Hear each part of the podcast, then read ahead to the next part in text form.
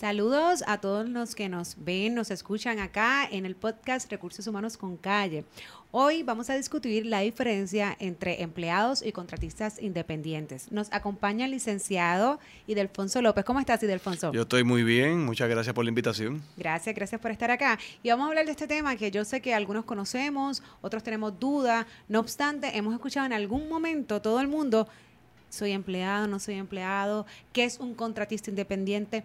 ¿Qué son servicios profesionales? Que incluso quiero que me saques de esa duda, porque muchas veces dicen servicios en términos legales, servicios profesionales, está dentro de la ley, realmente es un término legal.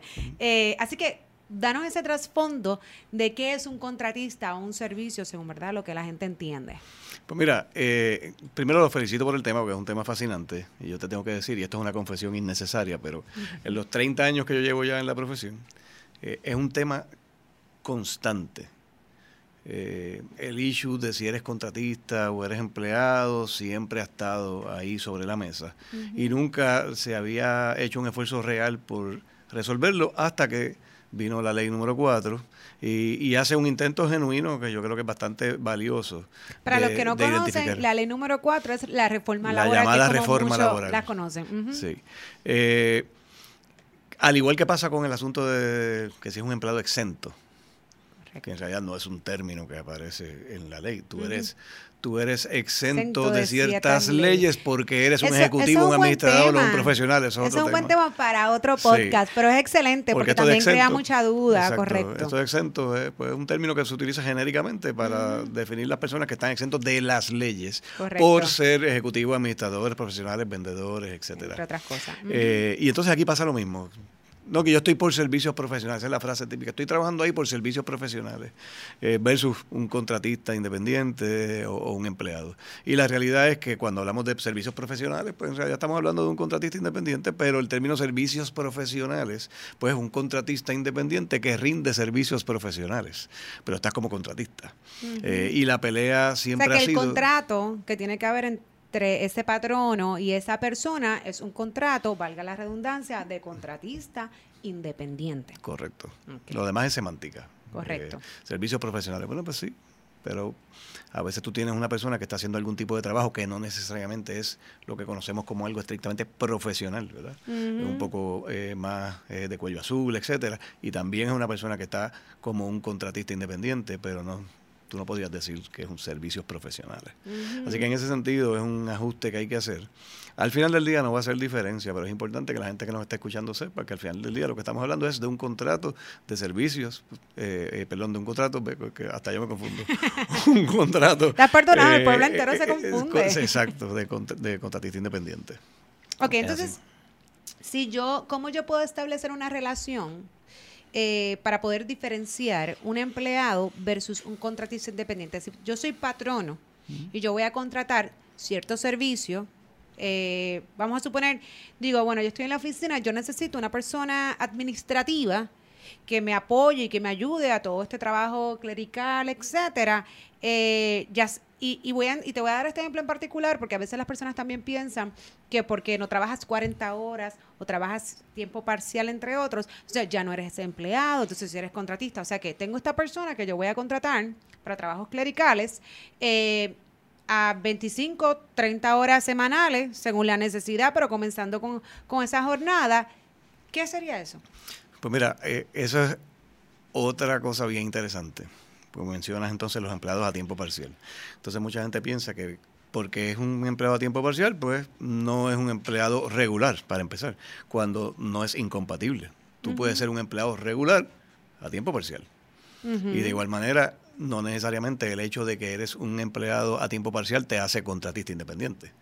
Así que eso no es suficiente y hay muchos mitos. Eh, y es interesante porque en Puerto Rico Estudios del 2016 te dicen que el 15% de la fuerza trabajadora son personas que trabajan por cuenta propia o son contratistas independientes.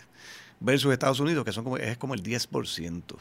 Eh, y dependiendo del estudio que tú leas, ahí puede haber un poco de diferencia, pero en términos porcentuales, pero en términos de, que en Puerto Rico hay más, hay más no importa el estudio que sea. Al final del día, eh, lo importante aquí, y pasa mucho con el asunto de los exentos también, es desde el punto de vista del patrono, mi recomendación siempre es bien sencilla. No te engañes tú mismo. Porque si tú sabes que esta persona en realidad es un empleado, no, no lo, pongas como contratista, las consecuencias. y, de eso vamos a, y de eso vamos a hablar más adelante porque las, las consecuencias son grandes y son grandes a nivel de multas, de dinero, entre otras cosas que las vamos a discutir más adelante. Pero, ¿cómo entonces ese patrono nos engaña? Volvemos, ¿cómo yo defino? Son las tareas, es el control que yo ejerzo sobre esa persona. Y cuando digo control, puede ser desde la cosa más sencilla, que le digo la hora de entrada. Claro eh, tienes que cumplir a este tiempo, a este término, eh, o te doy un uniforme, te doy las herramientas de trabajo, o sea que hasta qué punto yo defino, pues mira, esta persona es empleado. Sí, pues mira, por muchos años lo que utilizamos fue la definición, ¿verdad? Que tenía tanto el Seguro Social, el IRS, eh, el, Fair Labor Standards Act. Y, perdona que te interrumpa, pero hay muchas personas que me dicen, Jessica, ¿y por qué la IRS se mete en esto? Esto no es una relación obrero-patronal fácil. Porque lo primero que estás evadiendo son las contribuciones. Hay unos chavitos ahí que ellos quieren proteger de como sea. A, los Estados Unidos y dice, espérate, yo me voy a meter, entonces yo voy a definir lo que la gente tiene duda, porque ya con este examen o con estos criterios, tú debes de ser responsable y no tener duda y enviarme ¿verdad? La, la, parte que me corresponde como la Secretaría, ¿verdad? De Tesorería de los Estados Unidos. y una de las razones principales por la cual muchas veces tú quieres vivir bajo la ilusión de que esta persona es un contratista independiente y no un empleado, es que desde el punto de vista de costo para el patrono es más barato porque a esa persona no tienes que hacer las aportaciones que te requiere la ley, incluyendo principalmente seguro social y todo lo que tenga que ver con IRS este, y por ahí mismo va Medicare, etcétera, etcétera.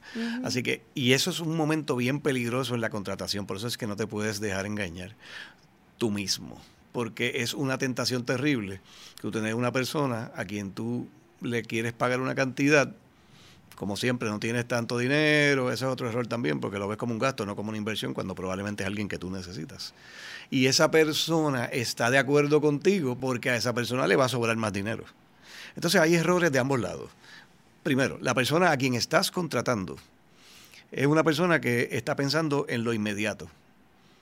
Yo cobro, no voy a hacer ningún descuento. Digo, ahora se hacen descuentos también, pero son mínimos.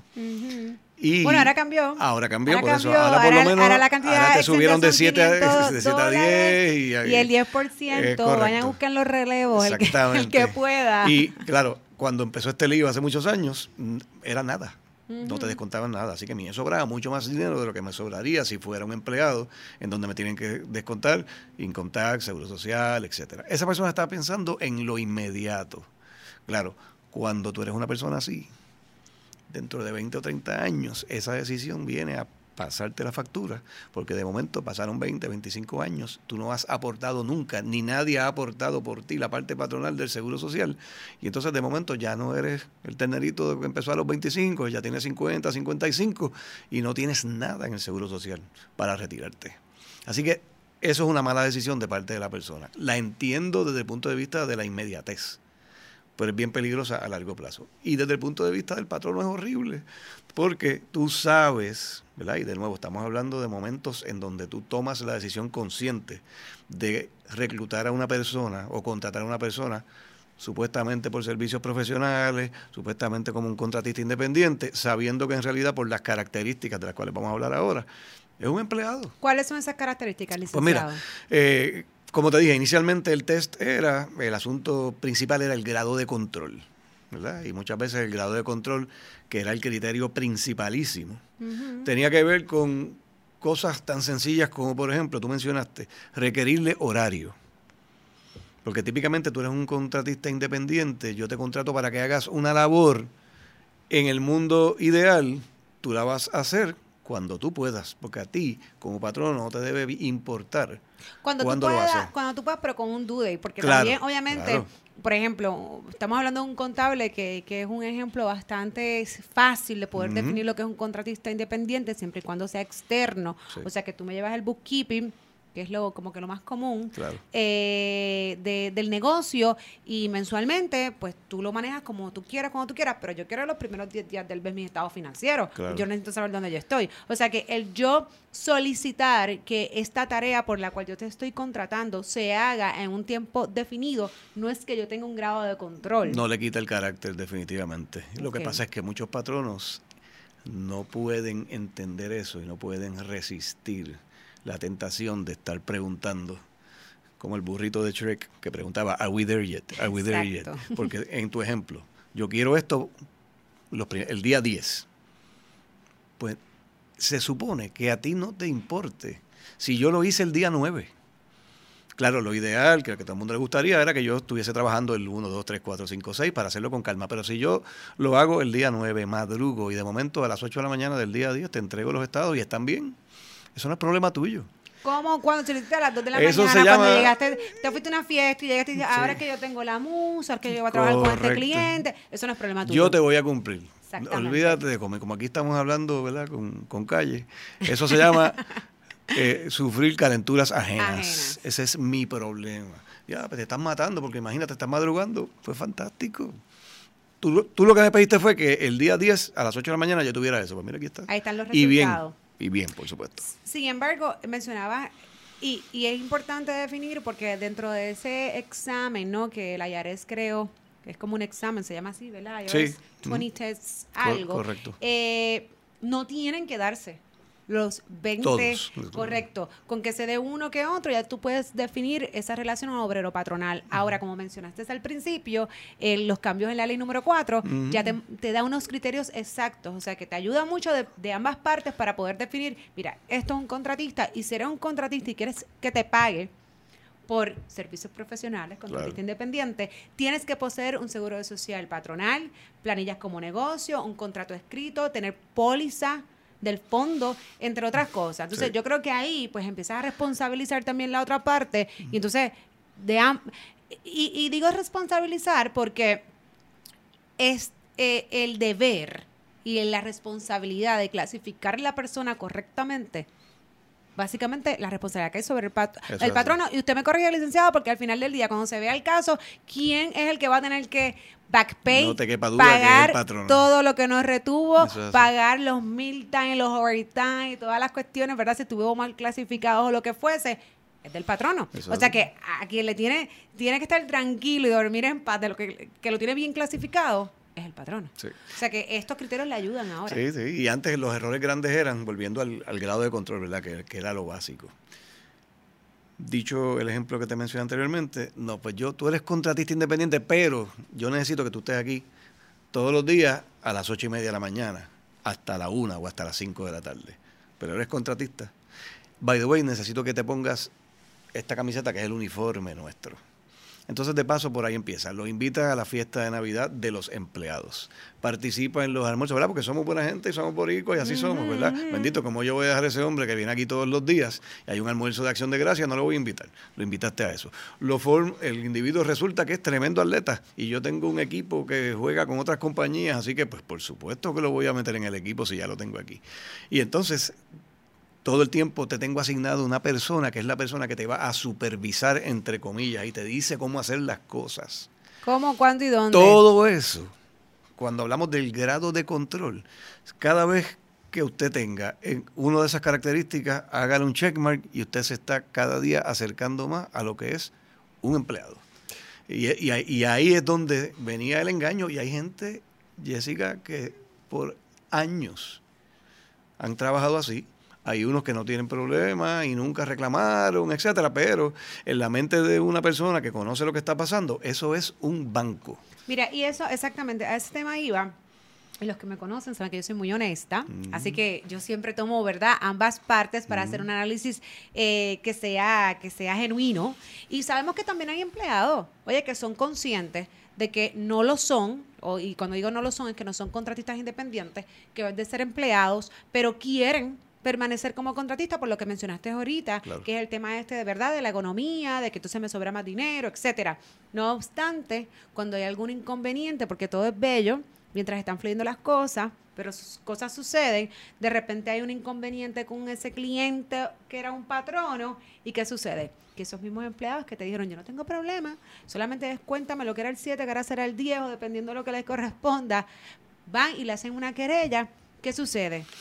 O sea que ojo con los patronos, porque el problema es que aquí el patrono es que a veces, no, y yo los he escuchado, bendito es que me da tanta pena, porque eso es una persona que, que si no, entonces le quita otras cosas, o sea, hay otras cosas envueltas. Entonces el patrono de buena fe deja al empleado como contratista independiente, pero cuando sucede algo o hay una querella por cualquier otra persona y viene la investigación, Nadie te va a tener pena como patrón. nadie te va a tener pena. Entonces la responsabilidad de pagar el IRS, Hacienda, Departamento del Trabajo, SINOT, ¿verdad? Chofer y que cae dentro de eso. y quieres convivir y, SUTA y- y todas las otras contribuciones. y quieres ponerlo más chévere todavía. Imagínate que esa persona, en realidad, para colmo, además de que resultó ser un empleado, es un empleado no exento. Entonces ahí tienes un que viene problema lo bueno. del overtime. ¿Cuánto es el término los prescrito? periodos de alimentos. Bueno, eso ha ido bajando. Tres, perdón, diez cuando yo empecé. Correcto. Diez años. que había son- que estar buscando las tarjetas apestosas, aquellas que después lo bajaron a tres. Entonces ahora ya la reforma pues te, te crea una, unas limitaciones adicionales donde tienes un, un año para reclamar. Y, y para los que, ¿verdad? Para los que nos escuchan, lo que dice el licenciado es que ese empleado, pues entonces le pagamos 40 horas, era lo del contrato, lo que fuese, pero la realidad es que no solamente había una relación obrero-patronal que es empleado, sino que también su clasificación como empleado es no exento. ¿Y qué significa que es no exento? Tiene que derecho al cobra pago de siempre extra. extraordinario. Correcto. Así que significa que si ese empleado trabajó para ti 10 años, que acabamos de discutir que ya el término prescrito no es de, Ya, no es de 10 ya años, pero no obstante, de todos modos, vas a tener que buscar todos esos time cards y saber qué tiempo le dejaste de pagar en tiempo overtime, en periodo de alimentos, en penalidad de alimentos, entre otras cosas. Así que no solamente vas a tener que pagar la parte contributiva que no, que no retuviste y que no pagaste en su momento, sino también las horas trabajadas que no las pagaste de forma correcta. Y complicarlo un poquito más, porque tú hablas de time cards. A lo mejor no hay, porque como es contratista. Y- Yo y no tengo cómo- time card. y- entonces, ¿qué se hace en esos casos? ¿Cómo Pues se crea entonces esto? ahora- la buena fe del que fue... ¿Tú sabes quién va a tener un registro espectacular de las horas? El contratista independiente. Exactamente, exactamente. Exactamente. Y entonces, como tú no tienes nada, pues vamos a, tiene una credibilidad, ¿verdad? Estas personas muchas veces tienen un diario y todos los días anotan, bien rústico. Esto fue lo que yo trabajé. Y típicamente, como quieren acabar, pues a lo mejor trabajé de 8 a una y media, a 2. Entonces, además de cualquier overtime que puedas tener, de horas extra, ¿verdad? Tienes un problema de periodo de alimentos, Exacto. que también es algo que muchas veces a los patronos se les olvida. Se les olvida.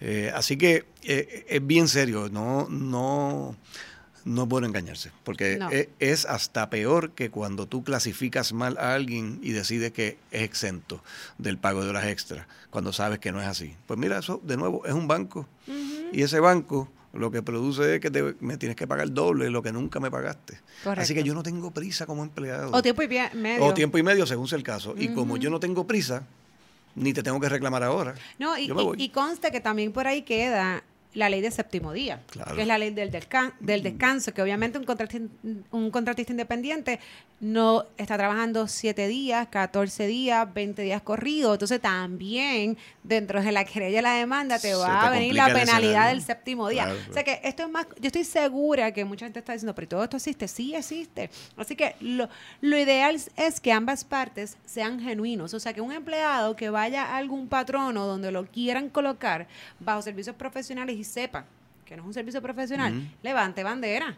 Claro. Y del mismo modo, el patrono que va a contratar, pues mira, sí, sabemos que el, el gasto es mayor, esa es la realidad. Las trimestrales Sí. como le llaman por ahí, cuestan y cuestan un montón y la diferencia es significativa entre un contratista a un empleado. Eso es cierto. Pero como yo digo, duermes tranquilo. Correcto. Porque- Duermes tranquilo porque cuando esto viene es mucho, mucho. Incluso ahora que estamos tan cerca, ¿verdad? Se está acercando el tema de las planillas. Una de las cosas que precisamente marca la diferencia y se trata de forma diferente es que el empleado, que supone que ya a este tiempo la haya recibido, eh, se, le, se le da una W2. ¿Ok? Porque ahí precisamente es donde, ¿verdad? Se manifiesta o se, o se, se contempla todo lo que es salario de vengado y todas las contribuciones retenidas y pagadas por el patrono. A diferencia del contratista independiente, que también para esta fecha se supone que ya estén las, las informativas, eh, son las 480. Entre otras cosas, donde solamente yo te pagué y te retuve esta cantidad. El mínimo que me requiere la ley. Correcto, correcto. Así que, licenciado, vol- volviendo al tema de, de- de lo que define, ¿no? Sí. Eh, para que no cree la duda eh, de que es un contratista y un servicio, además del grado de control, además de estas instrucciones que a veces queremos, porque incluso uno de la- una de las cosas que, y menciona ahora la- los cambios en reforma, tú, tú tienes la libertad como contratista de trabajar con cualquier otro patrono. O sea, yo no, yo no tengo que decir, yo voy a trabajar con este patrono. Esa es una de las cosas más importantes. Exactamente. Porque yo como patrono entonces también quiero que seas contratista y además no puedes trabajar con más nadie. Y yo, pero entonces somos contratistas, no somos contratistas. claro, pero esto es una consulta, sorry, licenciado, pero esto es una consulta of the record que no tiene que ver exactamente con esto, pero sí yo como patrono tengo este contratista independiente, yo no le puedo exigir que no trabaje con otros patronos, pero y con competencia. Con competencia podría, podría sí tener unas limitaciones. Aquí lo importante es que esa limitación no sea absoluta. Eh, y como quiera va a ser materia de discusión. Porque la regla ideal es, tú no puedes decirle con quién trabajas. Pero obviamente en el mundo de los negocios es bien difícil. Porque si yo tengo esa política, ¿no? De donde yo digo, mira, yo voy a tener estos contratistas independientes, yo no te voy a decir nada de lo que tú tienes que hacer, pero en efecto tú vas a trabajar con ciertos secretos de negocio, que yo sé que hay acuerdos de confidencialidad, entre otras cosas, donde tú puedes plasmar esto, pero yo realmente me siento incómodo, incómoda como compañía que tú manejes una cuenta que es mi competidor directo. Eh, así que digo, y de igual forma, es tu prerrogativa si quieres o no firmar este contrato. Pero si lo firmases, ¿hubiese algún problema con eso? Mira, eso no es algo que está resuelto por el Tribunal Supremo de Puerto Rico. Eh, yo pensaría que dentro de los límites de la, del, que te impone la ley ¿verdad? y la guía que tenemos, eso es algo que sería razonable eh, para el patrono decirte, mira, y al final del día, acuérdate, no, tú, yo te pongo esa condición, tú no tienes que firmarla. Ahora, la gran pregunta sería, si lo firmas, eso me, me convierte entonces en, o me quita el carácter de, de contratista por el hecho de que tengo esa limitación, yo pensaría que no. A mí también me parecería súper injusto. Que yo te digo que aquí hay yo no sé cuántos negocios en Puerto Rico que yo solamente te estoy limitando a este porque Correcto. en efecto es un competidor directo y entonces eso... Y va a ser un issue de razonabilidad. Sí, yo, yo, yo, entiendo que no, pero te hago obviamente la, la pregunta por la cuestión ¿verdad? técnica de, de, tener la libertad de escoger quiénes son tus clientes. Claro. Entonces, hablando un poco del tema ahora de contrato de empleo. Eh, ahora con reforma también habla de que los contratos pues son válidos tanto los verbales como los escritos. Que eso siempre ha sido así. Ok. Lo que pasa es que no, no lo teníamos en, el, en un cuerpo de legislación laboral. Porque eso está en el Código Civil. Correcto. Todos los contratos son válidos. Y un contrato es si tú estás hablando con alguien en la marquesina de tu casa y el individuo te dice, pues mira, pues yo te puedo poner las losetas estas y te voy a cobrar 500 pesos y tú compras los materiales. ¿Estamos? Y tú le dices, ah, pues perfecto, y le das la mano. Eso es, un contrato, que la persona o cualquiera de las dos partes podría ir al tribunal a exigir que se cumpla. Claro, el problema es demostrar, demostrar que en efecto ocurrió, pero eso es un contrato. Y te pregunto, ¿no? Porque tú sabes que para salvaguardar ¿no? Eh, situaciones como esa, los patronos pues hacen sus contratos de, de verdad, de, de periodo probatorio y antes incluso se decía que si el empleado trabajaba posterior a la firma del contrato, ese contrato era nulo, porque la realidad es que ya el empleado trabaja para los efectos es regular. Pero entonces, si yo tengo un contrato verbal eh, y, sucediese algo donde ese empleado es terminado por periodo probatorio, volvemos, aquí lo, lo, lo, lo difícil va a ser demostrar que en efecto hubo un contrato antes de tu trabajar, o sea que yo estoy en ley para poderte terminar bajo periodo probatorio, pero cómo demostrarlo va a ser sumamente difícil porque fue uno verbal. Sí, ahora acuérdate que con la reforma también tiene la ventaja con los probatorios, ya no tienen que ser por escrito.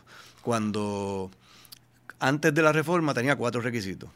Tenía que ser por escrito, tenía que firmarlo antes de empezar a trabajar, tenía que decir cuándo empezaba y cuándo terminaba y no podía ser por más de 90 días. Si cualquiera de esos requisitos fallaba, el contrato no existía y la persona era empleado regular desde el primer día. Correcto. Con la reforma ya no hay que hacer contratos probatorios. Si yo no digo absolutamente nada y tú empezaste a trabajar, estás en periodo probatorio por nueve meses. O sea que o por 12 meses si es que ejecutivo. no necesitas poner el periodo probatorio, que no necesitas poner nada por escrito, que tú puedes comenzar a trabajar hoy y de repente pues ya mañana te digo, mira, este, yo te estaba haciendo una prueba, pero ya mañana formal, no importa, desde ese día que hiciste la primera, yo no estoy en incumplimiento y comienza tu periodo probatorio. Correcto, si nadie dice nada, ahí está. Sería para cambiarlo, para reducirlo en realidad, porque no puedes aumentarlo. Claro. Pero si tú, ahora tú empiezas a trabajar y automáticamente estás en periodo probatorio. Que eso ciertamente es una ventaja, ¿verdad? Lo que pasa es que muchas veces, la gente se, olvida. ahora y, que a veces le decían a la gente, dale, empieza a trabajar.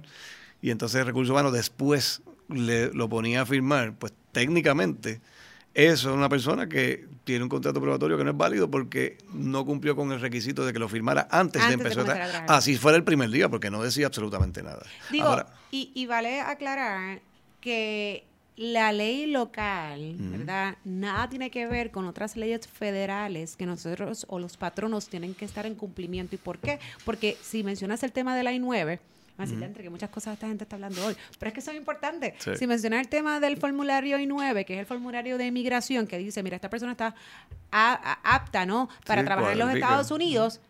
Eso no ha variado y dice que tiene que ser desde la fecha de contratación hasta tres días. O sea que, que no, no, es importante que no mezclen unas cosas con otras, porque entonces puede estar en cumplimiento acá en la parte estatal, pero en la parte federal, que hay otros requisitos, pues entonces violarlos, porque pusiste todo esto, ¿verdad? Como a veces nosotros hacemos todos estos checklists. Ah, cumplí, cumplí, cumplí, pero no estás cumpliendo. O sea que sí, lamentablemente somos Puerto Rico, tenemos e- leyes estatales y federales. Por eso es que es importante que todo patrono tenga un checklist y que no tenga que estar buscando, déjame ver cuáles son las cosas que esta persona tiene que llenar, no.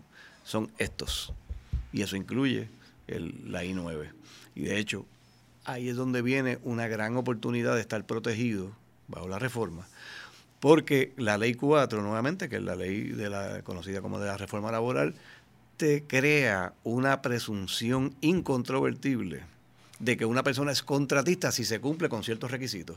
O sea que las batallas enormes que yo tuve en ocasiones en los tribunales tratando de demostrar a base del test del IRS, del Fair Labor Standards Act, etcétera, de que esta persona no tiene derecho a recibir una mesada porque es un contratista, que eso requería prueba enorme eh, y podría requerirla todavía si no aprovechas lo que la ley 4 te dice, se elimina gracias a que en la reforma, en la ley de la reforma laboral, la ley 4, se establecen unos requisitos para que eso quede diáfanamente claro. Y es interesante, una presunción incontrovertible. Vamos a hablar un poquito de qué es una presunción, punto.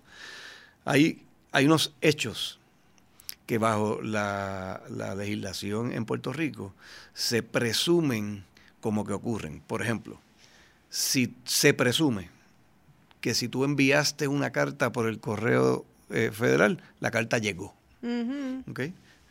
Eso quiere decir que si yo te dije, yo te envié una carta y yo puedo probar que en efecto la envié, tú no puedes decirme, yo no la recibí, porque no es suficiente, porque se presume que llegó. Ah, que tú me dices, tú tienes alguna manera de demostrar que es imposible que esa carta haya llegado por la razón que sea. Eso es otra cosa, pero tienes que controvertir las presunciones y las presunciones típicamente son controvertibles. Ahora, bajo la ley 4 se crea una presunción incontrovertible de que una persona es un contratista independiente si cumple con los requisitos que te establece la misma ley. Eso es nuevo, no lo teníamos. Ciertamente eso va a evitar litigación enorme que había en Puerto Rico con respecto sí, no, no significa que los casos no se vayan a dar, porque se pueden seguir dando. Ahora, eh, cuando hablas de litigación es que el, tener que demostrar que si soy, que si no soy, que si la relación que hubo entre el patrono y el contratista o el empleado, ya eso debería disminuir con la definición nueva, porque entonces va a ser el checklist, tú hiciste esto, esto, y, si tú en tu contrato, y depende del patrono, si tú en tu contrato estableciste eh, y, le requeriste a la persona que tuviera una identificación patronal, un seguro social patronal. Que la persona ha, radicado planillas de contribución sobre ingresos, reclamando tener un negocio propio. Que esto se ha hecho por un contrato escrito, que es el que tienes ahí. Y que tú le has requerido, que eso es otra también, tú le has requerido a esa persona contractualmente que tenga las licencias y los permisos necesarios para poder llevar a cabo el trabajo que sea que tú le estás pidiendo. Ese es el principio de establecer esa presunción. Pero además de eso, te dice, y las tengo aquí para leerlas porque son, son varias, además de esas que te dije, que son cuatro, tú puedes también, eh, o necesitas que cumpla con esas cuatro y tres de estas que te voy a decir ahora. La primera, mantiene control y discreción sobre la manera en que realiza el trabajo. Lo que estábamos hablando, todavía ese test de control está ahí, pero yo puedo demostrar estas primeras cuatro y además que esta persona que yo contraté es quien tiene el control de cómo se hacen las cosas. No soy yo patrono. Exacto. ¿Okay? O, eh, y o, ¿verdad? Porque son tres de cinco. Mantiene el control sobre el momento en que se realizará el trabajo acordado, salvo que exista un acuerdo particular con el principal de cuándo es que se va a llevar a cabo ese acuerdo. Y de igual manera, los parámetros sobre los horarios son importantes porque si quien tiene control es el patrono, pues entonces tiene menos oportunidad. Tres, no se le requiere trabajar de manera exclusiva para el principal, a menos que alguna ley ¿verdad? Lo, lo prohíba. Eh, así que todavía esos criterios están vigentes. Tiene libertad de contratar empleados. Porque si yo te estoy diciendo que los, los empleados tuyos, contratistas, los voy a contratar yo, o me tienes que preguntar a mí, pues entonces está perdiendo ese carácter de independencia que está requerido por la ley. Y que haya demostrado que la persona haya hecho algún tipo de inversión en su negocio reciente, compra de, herramientas, la obtención de licencia, alquilar un espacio para llevar a cabo su trabajo. Ahí te dije cinco más. De esas cinco, tiene que cumplir por lo menos con tres, además de las primeras cuatro que mencionamos. Si todo eso se cumple y lo tienes en un contrato por escrito, hay una presunción incontrovertible de que esta persona es un contratista independiente. Así que cuando esa persona reclame horas extra, eh, vacaciones, eh, eh, periodos de alimentos, todo este tipo de cosas, yo voy a sacar este contrato y le voy a decir, no, mira, que eh, aquí está mi contrato que dice que tú eres un contratista. Siempre han existido esos contratos. Lo que pasa es que ahora tienen que tener esto que te acabo de mencionar. Y una vez tú, oiga, y, se guardan ambas y partes. y el que no lo haga es por vago. Porque se lo estoy diciendo. está en la ley. Exactamente. Haces uno y lo modificas dependiendo de las necesidades. Y si no, pues hay excusa. Y si no, pues llamas un, un, abogado laboral y que te haga según tu necesidad. Mira, sabes que te, te, te economizas mucho más si haces esto bien. Te agradezco mil, licenciado, por favor, eh, eh, por estar acá, ¿no? Y por darnos toda esta información. Y de aquí podemos estar horas y horas hablando del tema, porque definitivamente es un tema importante que conozcan ambas partes, la parte del empleado como la del patrono, y tienen muchos subtemas dentro de eso, pero yo creo que hoy por lo menos llevamos la, la idea de forma general que puedan identificar y que por lo menos pueda levantar bandera. Y antes de irnos, quería hablar sobre uno de los primeros cuatro puntos y es el fondo. Eso es otro eso es otro de los temas que, mira, no se meten problemas. Si tú tienes un empleado, en efecto, después se accidenta y entonces quieres reclamar al fondo, pero no vas a tener fondo porque no lo tienes como empleado. Entonces ahí es que va a empezar el problema de que no era empleado. Y de igual forma, si eres contratista, pues entonces no eres fondo, a lo mejor no como empleado, pero hay unas pólizas que también te cubren como contratista. Que no cuestan nada. Y que son de responsabilidad pública. Así que es importante que todo esto ¿no? Lo, se, lo, se lo lleven y, y, y osculte más sobre la información porque definitivamente hay las herramientas. Lo importante es que, que no nos quedemos, como digo yo, con lo que nos dicen. Yo siempre pregunto y pregunto y dicen que mucho, mucho pregunta Jessica. Sí, porque siempre, siempre hay más, siempre hay más información. Haga las cosas bien, es lo que tiene que hacer. No, no esté cortando esquinas y ahí. Y, si tú vas a violar o vas a obviar alguna ley, cualquiera menos la del fondo, por favor. o sea, y yo lo digo de una manera bien cruel. Si usted tiene un empleado cubierto por el la ley de compensación por accidentes del trabajo, el fondo, el seguro del Estado, y usted tiene su póliza al día, y te lo digo de la forma más cruel, y ese empleado muere trabajando, usted no responde. Exactamente. Eh, eh, es delicado, es más delicado de lo que la ley. Pero a veces que no tenemos esos accidentes, no, correcto, hasta que no nos suceden lamentablemente estas situaciones y o accidentes, entonces no recapacitamos. Y olvídate, olvídate si muere, peor aún, una persona que queda incapacitada, cuadrapléjico por el resto de su vida, que en términos de costo, es, horrible, pero por lo menos esa persona va a tener quien le responda. Correcto. No es que le estoy diciendo a esta persona se fastidió, no, no tiene. Lo que pasa es que no va a ser usted como patrón el que responde, salvo una circunstancia súper extraordinaria. Pues te agradezco, y Alfonso. Gracias mil por acompañarnos. Así que espero que les haya gustado y que hayan recibido mucha información en sumo a este tema que está interesante. Así que hasta aquí por el podcast de hoy. Muchas gracias.